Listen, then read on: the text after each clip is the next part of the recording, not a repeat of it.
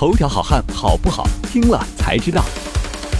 我们的节目一直热衷于扒男星，但是今天我忍不了了，要打破这种常规，来扒一扒新女人公敌许晴。《花儿与少年二》和《花样姐姐》几乎同时间播出，里面两个话题人物被大众拿来对比，的确有了《花样》里的林志玲的公主范儿对比，《花少》里的许晴就更明显是公主癌末期了。在最新一集《花少》里，许晴又如大家意料之中做出了新高度，把林志玲戴了十多年的女人公敌帽子毫不留情的抢了过去。首先是各种脱离群体。大家做事情的时候，把自己晾在一边，其他人虽然装作没注意到他的离群，但其实心里还是不痛快吧？他妈扫兴啊！面对许晴都不知道做什么表情了，说什么都怕惹毛他。如果有一个黑脸甩过来，自讨没趣儿。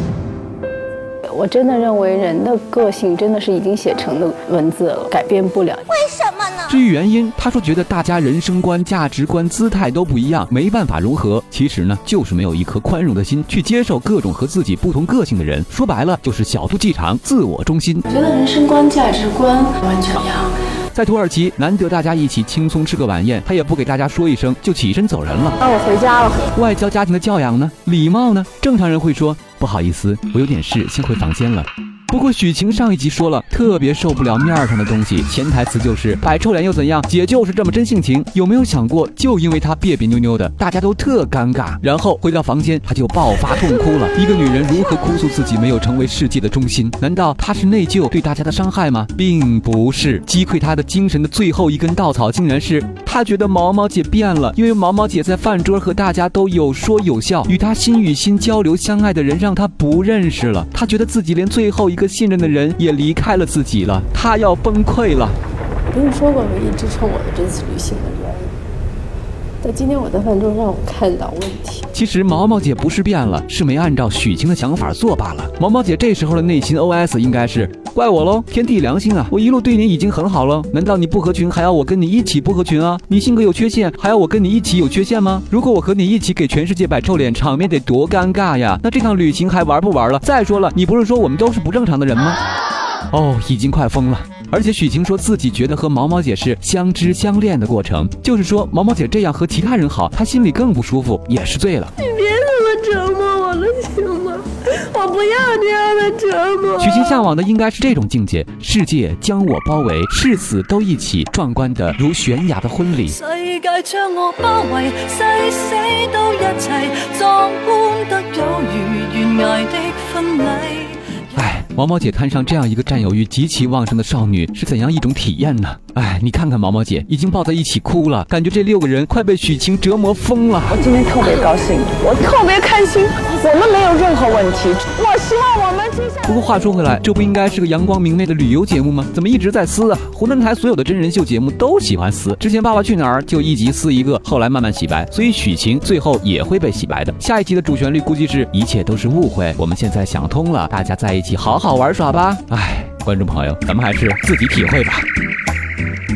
相比之下，花样姐姐就正能量多了。看了花少，很多人还没来得及认识许晴是谁，就已经路人转黑了。而同时，很多过去认为林志玲装骚嗲的人，表示要黑转粉。许晴和林志玲真的蛮有可比性的，大家都年过四十，驻颜有术，学历高且家境优越。更重要的是啊，他们都是撒娇界的代言人。哦嗨哟！下面就给大家介绍一下志玲姐姐在真人秀里的圈粉小细节。第一，绝不给人添麻烦，即使是吃东西不小心被辣成狗，也不吭哧一声，默默忍受，温柔贴心。心细心，时刻想着自己能做什么服务大家，已经是他的习惯了。第一天见面一到就为大家冲咖啡。王林姐姐晕船，帮忙接呕吐袋，很爱美，能优雅，在家慢吞吞的整理衣服，但是没有女神包袱，很能疯，努力融入团队，大家都很开心。这么美丽温柔，竟然还是个学霸，曾在加拿大多伦多大学完成西方美术史和经济学双主修学位。当李志平忙不过来的时候，帮忙做导游介绍景点，毫无压力。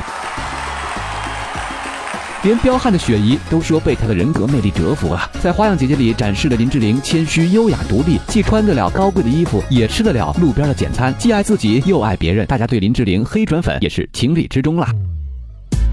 不过有人可能会说，这是上节目，林志玲可能都是装的，毕竟她在大家印象当中就是装嗲、骚浪等等等等。也就是因为这些负面标签，她一直是女人公敌。以前如果有男生说自己的女神是林志玲，必定会遭到身边女生翻白眼儿，听到她的声音就想吐。真人秀虽然存在装的嫌疑，但是看看林志玲过去几十年的为人处事，就会发现一个人能装几十年就不是装了，声音是天生的，没办法，优秀、优雅、善解人意已经是她的习惯。举个例子吧，在女人都很恨她的时候，大约二零零七年发生了一件事儿，在某次晚宴，林志玲举着一杯红酒跟那英说很高兴认识娜姐，那英一口气把酒给干了，结果林志玲还举着酒杯站在那里不喝，因为她喝酒会过敏。那英后来在采访回忆还说装什么装？林志玲您可是在北京哎，不喝的后果是什么呀？这话让人拍手称快啊！终于有猛人治一治林志玲的妆了。在那英的盛气之下，林志玲还是干了一杯，结果就是严重过敏。这对靠脸混饭吃的林志玲影响蛮大的，身上好多代言呢。但是在最近的访问当中提到当年那英逼酒的往事，林志玲说那次事件后我就开始练习，偶尔大家工作完很辛苦，我们会一起小小的喝一点点。她还透露三个月前碰到那英，对方很贴心的要她别喝酒，她立刻回那英姐我有进步了，现在可以跟你干一杯，看到了吧？这情商杠杠的，完全没有怪罪那英的意思，反而替那英说话，化解了见面的尴尬，还表现了自信，大家都很舒服。周杰伦不但曾为林志玲的娃娃音说话，还在采访当中肯定的大赞林志玲，说：“嗯，不错哦，和她相处两个多月来，如果我还是觉得她完美，这才是真的完美。而我也可以告诉你，林志玲就是真的那么完美。嗯，不错哦。还有身高羞涩的刘德华，男神也很感谢她。他这几天都没有穿高跟鞋，我真的爱死他了。这样不会显得我太矮？难道这些都是装吗？其实情商高不等于装，也不等于圆滑世故。能让自己和周边的人都保持在舒适的状态当中，是一种美德。如果你还觉得林志玲装的话，那只能说宁愿有十个这么装的林志玲，也不要有一个这么真性情的许晴。今天的头条好看，我们就说这两位女神好汉们，林志玲和许晴，你喜欢哪一个呢？